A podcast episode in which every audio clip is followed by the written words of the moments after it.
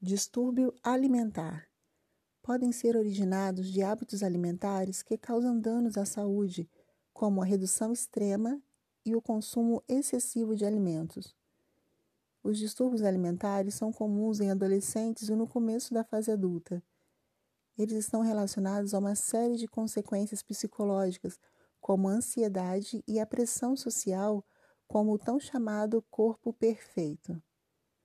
Essa semana iremos fazer uma exposição breve de alguns tipos de distúrbio, lembrando sempre que todos esses transtornos devem ser acompanhados por profissionais de saúde. Distúrbio alimentar. Podem ser originados de hábitos alimentares que causam danos à saúde, como a redução extrema e o consumo excessivo de alimentos.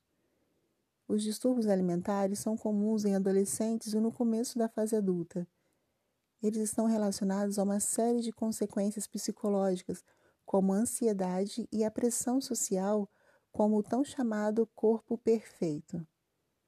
Essa semana iremos fazer uma exposição breve de alguns tipos de distúrbio, lembrando sempre que todos esses transtornos devem ser acompanhados por profissionais de saúde.